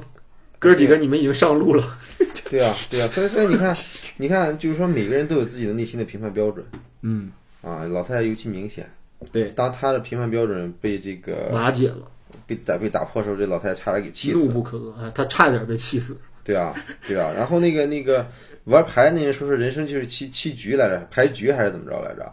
呃，对，就是法国佬嘛，啊，法国佬明显就是老混子嘛。对啊，呃，肯定也没没什么钱，但是成天瞎赌博那种那会儿呢，这是个混子嘛，对啊，觉得什么事儿都没意义，对啊，啊，人生得意须尽欢啊，对莫使金樽空对月对啊，这么个人啊，对所以他上来就攻击这个，是现在老太太上来攻击屠猎户，对对对她对觉得猎户粗鄙，对然后紧接着法国人又攻击老太太，对啊说，你高贵个什么呀，对啊，对吧？对啊。哎，所以说你然后，看这三个人一直在，后来后来当那个赏金猎人一一唱歌的时候，三个人都闭嘴了，对，对吧？唱完歌之后因，为那首歌吧，就这个这个这个就是这个这嗯是叫什么，就是嗯不幸的小伙儿，嗯，那首歌显然是一个，就是就是丧歌，嗯就是就是一个在葬礼上啊，或者在追、追思故人的时候才会唱的歌。嗯就那首歌本身的那种悲凉的气氛啊，嗯一下把这三个人给提了个醒儿。嗯那他们其实没有意识到自己在哪儿，嗯，但他们已经上路了，对对吧？啊，他们已经上路了。然后对面那俩人吧，特别逗，就胖绅士和瘦绅士，他们两个人吧，其实一直在暗示他们，你们就在路上了。嗯那仨人不愿意面对这事儿。嗯，其实你会发现，这是一个三个人在接受自己死亡事实的这么一个过程。这个就你觉得他们这是在是在往终极审判的路上的是个吗？故事对呀、因为到最后你就很明显嘛，那就是一个开往阴间的马车嘛，嗯永远不会停下嘛。嗯，进到了一间啊上天堂的房子嘛，对吧？嗯天使和魔鬼嘛，对吧？嗯你就究竟是去天堂还是去地狱，对吧？嗯再说嘛，嗯呃，然后这仨人不知道自己是谁嘛，还在那儿争嘛，嗯还在觉得自己活着的时候说的这些东西对嘛，对吧？到最后对不对有什么意义呢？对吧？这个呃我我我觉得其实有有意思的是，另外那个兽绅士那个说那句话，说那话就是他们赏金猎人啊，啊，干活的时候呢，他需要一直给人讲故事来吸引那人注意力。呃，他是不是在影射带走一个人的时候呢？不是带走，我觉得这是很简单的一个事儿，就是说他给给人讲一个咣咣咣叫夜行者的故事嘛，咣咣咣，然后有人来敲门，对，死神来敲门呃，这个先不用说它它影射的意义是什么哈，啊，就反正就然后我呢经常来敲门对啊啊，，对，我然敲后呢门一个就带走一个，就你们仨都是被我带过来了啊。呃呃，然后呢，那个那个那个，就是说他他吸引人注意力，然后他好朋友好下手嘛。对，啊，吸引人注意的时候，有人他会他会一直盯着看，一直盯着看，他会一直一直看着那那条通道，然后然后这个这个那边那个有有人问你什么通道，嗯说，从这儿到那儿的通道，对，他们要干嘛？他们想看清楚，他看清楚了吗？我不知道，我只是在观察他们。这台词说的太有意思了，嗯，这意思在哪儿呢？意思就就在于你像对面那三个人，嗯，对吧？嗯，其实他们一直在讲自己的事。你看，第一个人他他他在讲自己的生活，对吧？对，讲自己什么。然后第二个人这个在讲自己的观念，对讲自己的观念，然后第三人也在讲自己的观念。对，其实他们都在都是在在在自说自话嘛。对，其实他们都是在自己的层面在探索这个人生的意义。而且他们都认为自己的生活没有问题，好像是应该就是这样对啊，的啊。所以当说然，这三个人明显意见就不一致，对啊，所以说还引发了争吵。对啊，所以说啊这三人其实每个人都在看着前边儿，对吧？嗯你看清楚了吗？没有，那不知道。那自不认知道为看，可能你像，肯定有很多人是自自认为看。我觉得他们三个人每个人都自以为看清楚了，对吧？呃然后你看，，对，但是你看他们三个人所处的一个环境，嗯，对吧？就这么一个马车上，啊上面还载着一尸体。咱且不说它这个到底是是不是通往阴曹地府的路哈但是起码这个外面的天一点点的黑，啊，对啊，就说对这个东西，这个这个、啊这么一个环境里边儿，咱就说咱就然说后纯现实环境，对面的胖绅士和瘦绅士也对他们的讨论几乎一言不发，对啊，看着你们在这儿聊，对啊，啊，我我们也不说话，对啊，对，就是说你你嗯你看就就是这么一个一个环境里边儿，就是人人之间形成了，你看它上面还载尸体，对，对吧？然后然后在如此嗯 如对此他们这三人还离在奇的环境中对啊这，三人还在讨论各自人生的意义，呃这是本身是有极大讽刺性的。呃，尤其是而且最后那个那人说那话，你就你盯着前方的时候，他已经别人已经把你给解决了，对对吧？就是不明不白的就嗝屁了，啊，对吧？而所以且说他们都不知道自己在路上。对啊，你像那个贵妇人，明显有一个特征嘛，她说她要去找她老公，嗯，然后瘦绅士还特意问了她一句，嗯，你要找老公，难道要去 Fort Megan 去找吗？嗯，就他们的目的地叫 Fort Megan，嗯就是摩根堡。嗯，然后女人好像没意识到这个问题，就实际上我觉得她隐隐含的意思就是她老公其实也已经去世了。然后呢，在她生前，可能她确实临终之前是跟她的女儿和女婿生活在一起，她女儿女婿讨厌她，嗯她也不知道。嗯，他可能还觉得我们一家人都和和美美的，都很好。就是贵妇人其实是等于大家都在瓦解她对于她的人生当中的一些认识，嗯所以到最后给老太太逼的啊，老太太怒了嘛，嗯就说你们怎么能否定我的人生呢？嗯你们他妈知道个屁呀、嗯对吧？嗯你们知道什么呀？你法国佬知道什么？你对面你个你个你个那莫名其妙的绅士，你知道什么呀？嗯对吧？我笃定的这一切，但是问题是不重要了。嗯就你你到最后，你究竟有没有想明白你人生的问题，好像似乎已经不重要了，但已经到到站了，你该下车了。嗯哎，嗯，她说我可以见我老公了， 嗯对吧？她老公就显然就在那个别墅里边儿，对吧？嗯在一道门后边，对吧？那那到时候你再去跟他聊聊这事儿，嗯，对？吧？嗯对，就是我我记得好像，因为我我其实找一吨聊巴斯特歌谣，其实有一个感受，就是因因为一吨先生是过不知道过了多久之后，我们可能就要叫一吨法师了，对吧？嗯啊，对吧？就是你肯定很多对于这种所谓的无常啊，嗯对于所谓的生死啊，会有一些你的看法。嗯哎，所以说我觉得正好这巴斯特这里边有太多聊无常和聊生死的故事啊，嗯尤其最后这个故事就显然是在聊生死，嗯对吧？就像你说的，甭管这个环境到底是不是真的是通往阴曹地府的，嗯或者是不是这仨人共同做了一个梦，嗯这是他们在梦中的故事，这不重要。嗯但重要的是这个过程，你很显然这不是一个正常的一个啊，说是现实当中我们确实是去旅游啦，或者是确实是从哪儿到哪儿乘马车的一个过程，它实际上是一个人生路的一个阶段，嗯对吧？嗯，在这个阶段当中，他给了每个人去阐释自己人生态度、人生观念、人生价值的一个机会。嗯大家似乎都有自己的看法，嗯但是不重要。嗯在死神面前，在这条路上，嗯马车不会停下来。嗯对于这三个人的人生来说，你们都在这个马车上，马车不会停下来，嗯马车也总有一天会驶到终点。嗯你们该下车的时候还得下车嗯啊！嗯你们究竟是去天使那边还是去公羊那边？这个事儿我也不知道，对嗯吧？嗯这么一个东西，嗯我就想问你一个问题：你觉得就是科恩他们是无神论者吗？嗯，其实我觉得科恩他们是有无神论倾向的，但是呢，我我我绝对认为他们片子里边，比如你看，其实很典型的那个，嗯，叫什么来着？那个那个那个那个，他们最负盛名那个那个电影，老无所依，对啊，嗯老无所依嘛，嗯，那里边那个杀手，贾维尔·巴登，他全靠这个抛硬币来决定，对吧？杀还是不杀？对吧？嗯，就把一切给交给，把一切事情都交给偶然因素嘛，呃，他抛出硬币，他真的会按这个结果去做，对啊，他真的放过了几个硬币背面的人啊，后来对啊硬对吧？对啊，对吧？那对于他来说，生活或者生命是什么呢？对啊，偶然性，对啊，对吧？所以这这个是他绝对是有无神论倾向的。嗯那贾维尔巴登他他最后如此的强悍，嗯对，吧天外飞车，呃，对啊，对啊，天外飞车，那最后一系列偶然因素促成了他。对，那么其实无神论和这个所有宗教区别，我之前好多次讲过这个事儿，啊就是你认为一切事情，我们的人生到现在是必然的还是偶然的？嗯，你要是坚定的无神论者的话，那一切都是偶然，我我是我是这么认为的，对吧？那我那觉得是宇宙偶的然嗯形成，对，嗯，那个那个，对吧？那个精子，就我们为什么是十一十几亿颗精子中的一个？那一切都是偶然嘛。对，对吧？那那地地为什么是这个这个宇宙里边只有地球这颗星球上有人类？嗯，那是因为机器偶然的一个因素促促成的嘛，对，对吧？我那们所包括遇到的一件事、一切事情，包括我今天来找你录节目，包括我认识你，嗯包括我们俩一起做过一些羞羞的事情，这些都是偶然。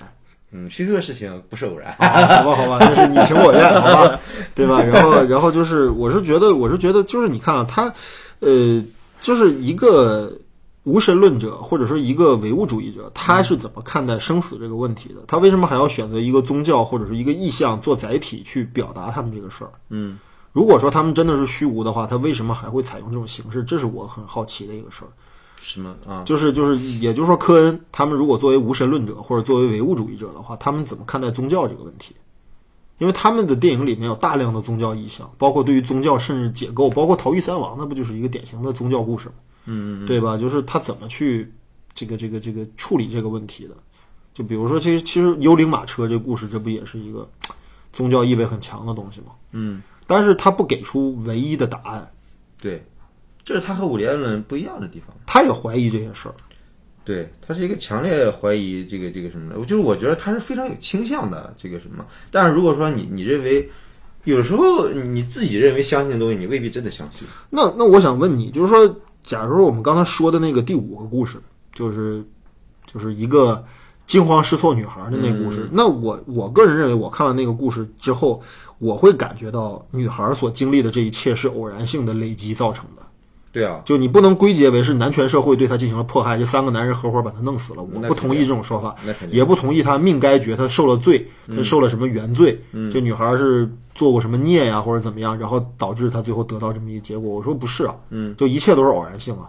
嗯她带着美好的憧憬，或者带着对于这些人的信任，嗯进行自己的人生选择，到最后嘎逼一枪把自己给干死了。嗯，那你说这事儿到底谁是谁非呢？有没什有么谁宗是教谁指向吗？没有吗？对吧？对啊，所以说那，那那那这就是偶然性嘛。嗯。那那这就是我觉得科恩他真正想通过这个六个故事表达的东西啊。这六个故事都有这个倾向啊，嗯就是偶然性啊。嗯，嗯，你你我你就是但是你看啊，就是我是觉得他、他最后一个故事里边他讲的，啊对，他里边一个讲一个寻求寻求人生意义的那个那个那个事儿，他找到了吗？他没有找到。他他他找到了吗？不知道，我只是在观察。呃，所以对说，我是觉得科恩兄弟，就是说，其实你说这那那个女孩的死，啊，这种人生的偶然性，这是自然规律，这东西是它它一定是存在的，就是他只是在阐述这个东西。对但是你说，他到底，对吧？你到底世界答案是什么？其实我觉得科恩逊他是有，他是有这个，因为我我始终觉着他怀疑论的人他是更高级的嘛。就科恩逊他并不是一个像伍迪·艾伦那样一个明确的一个给给你给你一个明确答案的人，嗯这也是科恩逊的电影之所以比伍迪·艾伦电影要深刻的地方。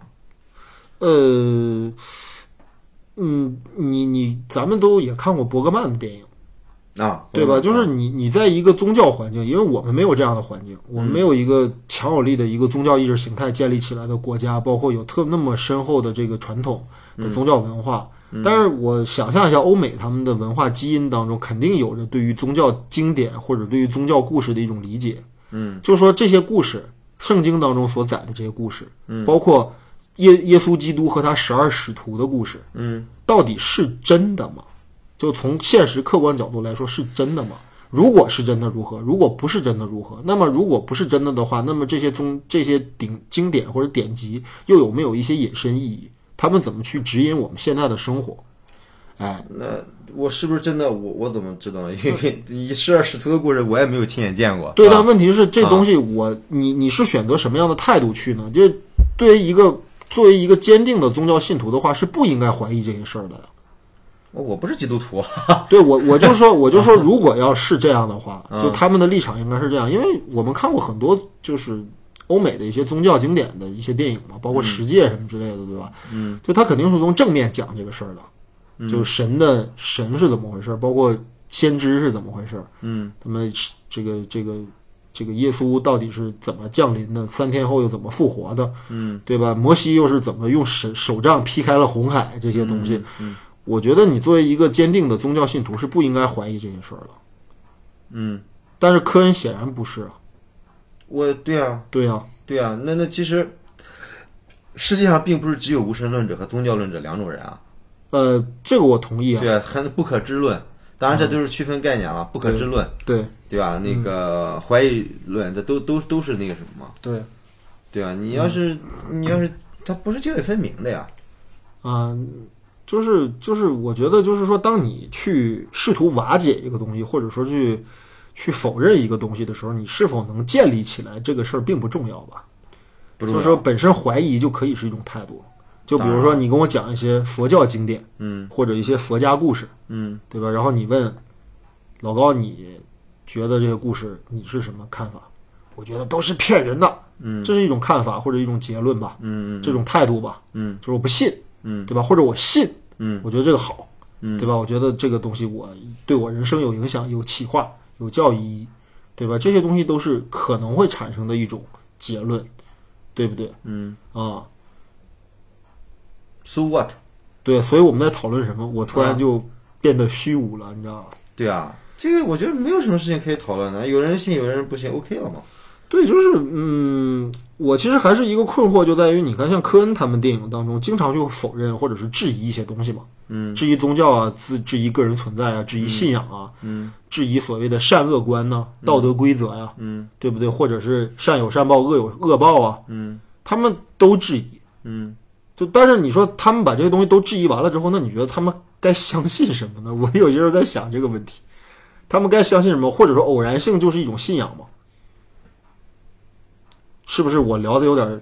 你能明白我的意思我吗？明白你的意思。对，那我该坚坚守什么呢？就是我还有没有继续在世俗生活当中的某种动力呢？啊，我在想我是这个不问是题现在此刻我是不是应该扮演一个神父的角色？啊对你应该 去，你应该去无私的点化我，你应该去引导我这只迷途的羔羊寻找到生活的意义。对啊，你所以说你为什么要去寻找生活的意义呢？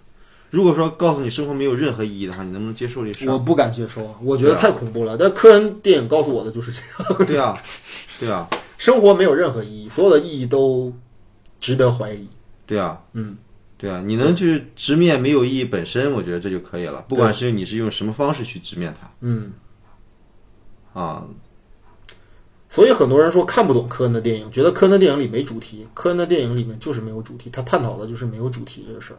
对啊，对对啊，好，我们简单说一下第二个故事和第四个故事吧。你还有什么好说的呢？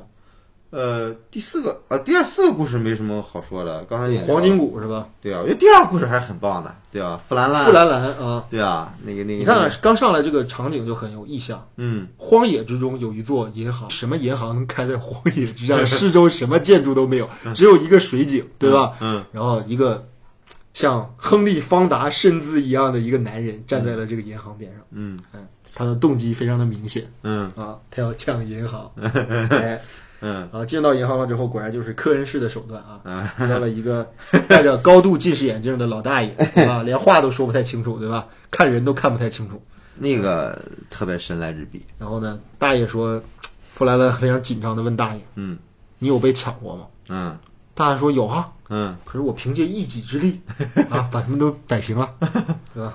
弗莱勒一听啊，说大话谁不会？把钱拿出来，对吧？嗯、呃，老爷子慌了，说钱在下边，我去拿。哎，结果咚咚咚三枪，差点把弗莱兰的腿干断，对吧？然后他一看， 那个柜台下面横着放着三把枪，对吧？跟三个炮台一炮台一样，啊，老头儿早已经布下了天罗地网。哎，然后弗莱兰赶紧把钱都偷走了之后，嗯刚从银行里出来，嗯他以为老头儿已经吓跑了，嗯结果老头儿全副武装，嗯对吧？嗯杀杀了过来。嗯，弗兰兰一枪打到了老头身上的锅上，老头大喊一声：“打到锅了！” 来，又来一枪，又是打到锅了， 是吧？老老老头穿着我操无敌防弹衣，对吧？哎，终于把弗兰兰摆平了啊！他的脖子被套上了绞绞刑绞刑架啊，嗯对。然后又一帮所谓的卫道士、赏金猎人，对吧？宣判你啊，你把马让出来，嗯对不对？嗯结果这帮人又被冲天而降的印第安人啊，全部砍翻在地。弗兰兰逃过一劫，嗯对吧？嗯啊，之后他被一个一个牛仔给救了，嗯这牛仔赶着一群牛，嗯然后呢，开了一枪打，嗯准备打断吊着他那个绳索，啊打了一枪没打中，嗯马被吓跑了。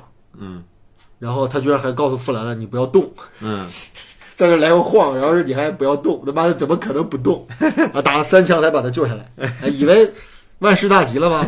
哎，结果又来了一帮警察，哎，把他们对吧？把他们而且最逗的吧，有一个细节，不知道留意没有？这嗯个这个牛仔啊，在把富兰兰救下来了之后吧，嗯，俩人还聊呢。嗯这牛仔说啊，这个人呐，得重视点情感。你看当年跟我一起混的人吧，就把我给抛下了之后，你看我一看小伙儿你面善啊，嗯面好心善，咱们俩要不以后组个搭档？嗯这人呐，得重感情啊。这个对结果呢，看到警察来了之后，啊，牛仔转身就跑了。那牛仔一看就是个东北人，哎对对对，咱们得咱们做兄弟对吧？哎，兄弟嘛，得讲情义嘛，对吧？一看到警察来，转身就跑了。嗯然后富兰兰被抓了，嗯他说你就是偷牛的，他说我不是啊，就是你啊，不要了，就是你啊。第二次被套上了绞刑架啊，然后然后了这个旁边有一个啊大爷对吧？哭的妈的真的啊，嗯泪流满面。然后弗兰兰很平和的问了他一句：“哥们儿，第一回啊。” 哎言外之意哈，我已经两回了。 呃，嗯哎，更神的是什么呢？嗯，他的即将被套上头套的那一下，嗯他看到了这世界上最美好的东西嗯，啊！一个 beautiful girl，对，最后一面嗯啊，行，咔一下哎，啊，对，人生圆满了。嗯 他对啊，他其实他他他那个。就是那个那个银行的老头背着锅出来跟他打那招，我觉得那也是神来之笔。你觉得那个打到锅了，那个绝了是吧？真的神来之笔，因为因为你看啊，他这片子里边这个这个两个动作戏哈、嗯就这个，当然后来后来那个那个那个那个那个那个镖客干印第安人那个动作戏也很牛逼，镖客干一，就是说第五个故事对对里对老镖客干对印第安人的，他他他所有的这个这个故事里边这个这个这个动作作场面戏场动作戏处理的极好，那你像他昆汀为什么昆汀的动作戏为啥那个那个别具一格，啊，对吧？你像那个那个那个低俗小说，对吧？他为什么那么处理？对，就在于说，我们电影里边看到的这个动作场景啊，嗯因为我们也习惯了电影里边动作场景，对吧？两个车怎么追，我们知道，对吧？不管怎么撞，你一定会平稳行驶的，对，对吧？一一定我们的主角一定不会受到伤害，一定会把坏人绳之以法。对，这对都是商业片当中必然，就是一般商业片当中必然会营造出来的桥段对啊，啊，只能这么写。对啊。但是你在真实环境里边，真要遇到这事儿哦了，你该怎么办啊？呃我觉得他那个就完美的 阐释了这么一个环境，对吧？那富兰兰，然后对方居然拿着一身背着一身锅出来了，就嘿富兰是梆一下看打不上，梆一下呢，他彻底慌了对。那最后说，那那那对方直接一枪把他给抡地上了。我相信绝大部分人没有受过专业训练的话，我们都会那样。就是说，你以为你是一个年轻壮汉，对你就能一定干过一个看似手无缚鸡之力的大爷吗？对呀、对呀、啊对呀、你呃，我们看那个新闻节目里面，经常会有这样的新闻吧？嗯就某个贼嗯意图在公交嗯或者在银行抢劫，嗯，结果被某大妈反杀，对呀、对呀、啊对吧？对呀、像我们的昆山龙哥是吧？啊，对啊，你这个啊，人家是昆山龙哥，我觉得也是训练有素的，肯定也也打过若干架的一个人，对，哎，不可避免的嗯是吧？嗯，被反杀，哎啊对，而且被被一个一看就根本不是他对手的人反杀，对啊，你其实我们有会你会你比如说我们看很多这种街头监控，就是拍那个实际的这种暴力斗殴事件啊，啊，你可能看着我操，这特别搞笑，对，人怎么能那样？就是和感觉我像表演马戏一样。对感觉我们印象中劫匪都是穷凶极恶，对吧？对啊杀人不眨眼，对不对？对啊呃，控制人质或者控制受害者，那简直就像他妈的老鹰抓小鸡一样，对吧？啊对啊，那事实上呢，是人和人之间打架到底是什么一个狼狈的模样？你这个事儿咱不用介绍吧，对吧？对啊咱都打过架吧，或者也见过打 架吧，啊对吧？不就成老婆架子吗？嗯很多时候是，呃蛮都是蛮对吧？都是鼻青脸肿，两方都是鼻青脸肿，对吧？对对对哎，对对你这个我看那个那个那个之前有个监控视频，就是一一帮要债的啊黑社会，哎嗯去围攻一个办公室，嗯然后被办公室的这帮职员成功地拦截在了外边儿。对，就是你看那个电影场面，跟小外甥打架没有什么区别。哎 哎，你你哎，但是呢，为什么说我我我？但是我们一般情况下很难体验这种情况。你一般其实说是打架，也就咱们青少年的时候打过，对吧？对现在到咱这岁数了，嗯，你你你也很少能碰见真打架的机会。对，哎，所以所以、嗯所以你我发现人呢，总喜欢去虚构很多的现实生活中的故事。对就电影就是典型的这个商业电影，就典型的属于大家臆臆造出来的一个现实嘛，对就是英雄有那么神，对啊坏人有那么狠。对啊其实很多时候真的，啊、现实很狼狈， 对啊！对 对吧？啊现实那时很候我狼前狈。段时间跟人啊发生了冲突，我操！我他妈梆梆两拳抡在人脸上了，把人对揍得鼻青脸肿，对，我满地。我找嗯牙。这个我这个解气啊！是啊，你回来，然后一看一看监控视频，发 现情况就不是那样 了。啊对我被他挠了两巴掌，这个这个到医院还缝了两巴掌啊。对我本啊，来想抢劫一个大妈，对吧？看起看起来手无缚鸡之力，结果被他反杀。对啊，你哎对呀，对啊，你尤其是我记得之前有个网红叫大力哥，对吧？之前我聊过，叫叫对大力出奇迹。对他喝大力水，他他要去他他去银啊，行大力哥，大力哥，对啊，啊，他对他他他他然后被抓了嘛，对啊，啊这个去抢劫人父子俩，他以为是人家取钱呢，结果人家存钱。嗯，结果很生气，他拿着刀架人脖子上，说说说你你你枪你给我包烟对吧？不嗯能空手而归啊！结果被这被这俩父子俩顺利反杀，把他给给把他扭送至扭公到安公安机关了对。你你其实看完完全全是全是这种事儿，那你其实看啊，昆汀电影啊，包括这个美国有几位这种呃非主流的导演，其实啊，当然科恩现在已经算很主流了啊，嗯嗯嗯嗯，就是说他们电影里面经常会有这种桥段，对啊，你就所谓笨贼，嗯就一帮人哈、精心策划嗯啊，荷枪实弹嗯啊，然后到最后因为一个看门大爷，嗯啊，全挂了，啊对啊，啊，这种事对儿，嗯哎我不我不是这这个我之前之前也看过也说过一个，啊，就是就是一个台湾一个人，他娶了一个大陆的一个媳妇儿，嗯然后呢，这个这个他他雇佣了杀手去去去杀自己的媳妇儿，啊杀了好几次，他媳妇儿愣是不知道这事儿。哦，然后呢，就最后呢，反正一开始雇了一个人，这个雇人就从网上找找伙伴、找队友，嗯，反正雇佣三四个嗯人，想了各种方案，对吧？咱们去的时候，对吧？去敲这个这个女的家门，嗯，然后说跟她跟她跟她女的说，谁谁谁让我过来，这个太电影了，这个故事，对，跟他跟那女的说，说谁谁谁让我过来送东西，嗯，然后这个女的她提袋子嘛，然后这女的让进去之后，他们三人合一伙把女的杀了，对，嗯就计这么计划的。结果刚刚一取敲开门之后，这哥们儿一紧张，说谁谁让我过来取东西，说错了一个字儿，嗯，那女的说啊，没让你过来取东西啊。那女的立刻什么，然后这女的接着什么，就就就就把门关上，这三人吓得赶紧就跑了。这女嗯的觉得不对劲，就报警了，啊对吧？就因为错了一个字。啊哎，你要真是真要是情况下让咱俩去去杀个人，啊，你说咱俩这种任何错误都有可能发生，太紧张了。对对对，然后大概率会失败。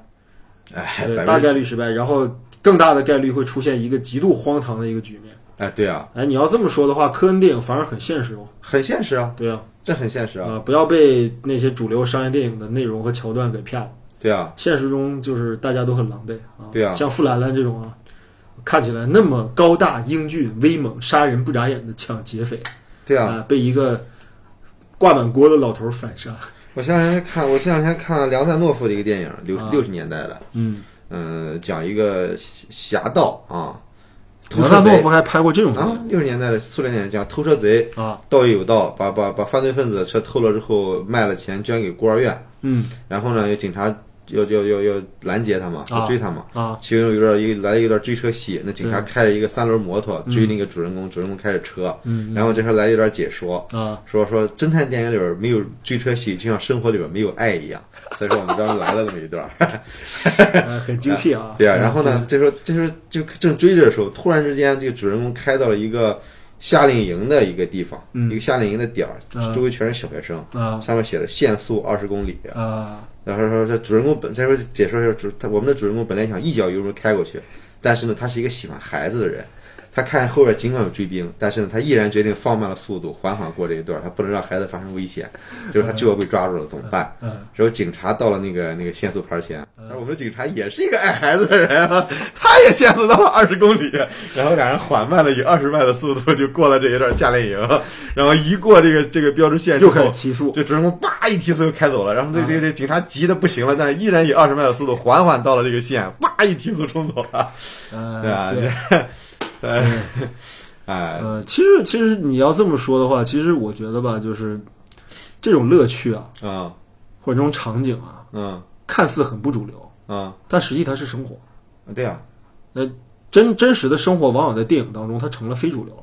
呃对而啊，嗯真正的主流电影啊，反而不生活，呃对啊，反而是虚假的呃对啊，啊。对，对啊，但就看你能玩到什么份儿上。如果说你真要能把虚假玩到第一个故事那种范儿上，那种份儿上，啊，我觉得相当可以了。就就这这个确实是创作者智慧啊！你对要说如果说啊咱咱想，我操，这个不行，一个动作片儿里必须得来一段打戏，这个打戏呢一定要特别猛，持续三十分钟，对持续二十分钟啊！对这这个这个点是到打戏的点儿，咱啊们打那怎么打那那你大概率会拍的不如某些东西好，对啊或或者不如常规的东西好。对啊，所所以以你我去觉得还是需要点儿，需要点儿不同的感受。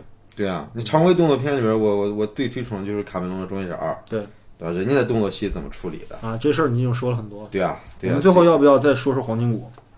黄金谷，你说呗，呃，其实没啥好说的。那就不说了。 对啊，就是就是，无非就是独角戏嘛，对啊吧？汤姆·维茨老爷子一个人啊，推荐大家听听他的歌，呃，操非常不错。对，呃，而且他的歌的歌词写的非常好，嗯呃，他不像莱昂纳德·科恩或者鲍勃·迪伦那么诗意，嗯他写的都是非常生活琐碎的细节和人的主观感受。，还有另外一个独立导演非常喜欢用汤姆·维斯的歌，贾木许。哦，对，对，啊他们这这些人都是一个路子。对，对对，汤姆·维茨这回亲自出演啊，嗯，不多见啊。对我第一次知道汤姆·维斯是长这样的，呃，但长得长得一点不违 和，一看就是一个西部土坑里刨出来的老爷子啊。也 对，对，我我觉得那个什么，就是《黄金谷》里边唯一一个我觉得有点意思的点吧，是追杀他那个小杀手啊，嗯是个孩子，啊，就一看那孩子估计都也就十五岁，嗯嗯但是你看那个造型。嗯包括杀完人了之后，自己还在那儿卷烟，啊哈显然是一个老江湖的 感觉，你知道吧嗯，？对，哎，但是孩子毕竟是孩子，杀人之后步步 枪，对吧？绝对死的硬邦邦，对吧？ 啊，最后硬邦邦的被老老家伙给埋了，对吧？谁是老江湖一目了 然，对吧？你以为你算得过老狐狸，对吧？哎，就是那那个那孩子那形象很逗哈、就一对看满脸土，一看也是混江湖的啊。对对但是显然哈、这个差差着那么点意思。嗯，可能像我一样有点抠，不舍得多花一颗子弹，对，那你就搭进一条命嘛。啊， 对啊，啊好，那就是这个八四歌谣就跟大家回顾到这儿啊，说了一些问题，我其实我自己也没搞清楚到底该怎么说啊，不过挺开心 的啊，挺好玩儿啊，嗯一部很好玩的电影，然后必须得找很好玩的一吨来 说，那么以后我肯定还会再叫一吨过来啊，嗯，聊一些我羞们羞都的感事性的话题，嗯，对，聊一些难登大雅之堂的，聊一些他跟半斤之间不能聊的话题，好吧，那么就先这样，好，各位朋友再见，好，再见，拜拜。拜拜。 As I was a walking down by the lock, as I was a walking one morning of late, who should I spy but my own dear comrade, wrapped up in flannel, so hard is his fate. I boldly stepped up to and kindly did ask him, Why are you wrapped in flannel so white? My body is injured and sadly disordered, all by a young woman, my own heart's delight.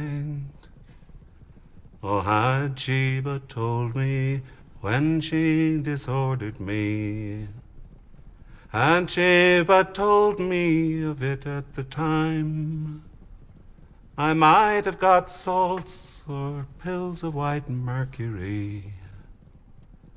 But now I'm cut down in the height of my prime. Get six pretty maidens to carry my coffin, and six pretty maidens to bear up my pall, and give to each of them bunches of roses, that they may not smell me as they go along.